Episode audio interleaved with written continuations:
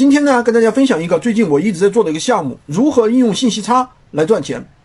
那比如说，大家看一下这个商品在闲鱼的出售价是三十八块九，然后呢，我在拼夕夕的拿货价是二十五，所以说这个商品我就赚了十三。客户傻吗？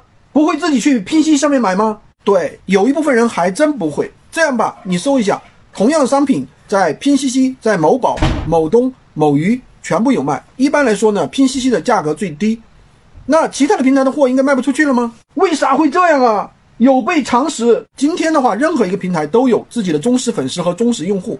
有些人喜欢上某宝，有些人喜欢上拼夕夕，但是有些人他就喜欢闲鱼。不对，军哥，你这样是不对的，不道德。那我来请问你，你以为拼夕夕上面那些？卖家他们都是有自己工厂吗？你错了，很多都是从幺六八八上面拿货代发，甚至有的人就是从拼夕夕上面进货，原地倒卖的。你这样对社会有什么好处吗？我们花出了自己的时间为客户服务，为客户选出了他中意的商品，那这就是好处啊！这就是闲鱼无货源项目的基本原理，不需要打包，不需要发货，也不需要囤货，客户拍一单，我赚一单的钱。至于至于具体怎么做，一些细节，我把我过去半年的经验总结成了一套资料。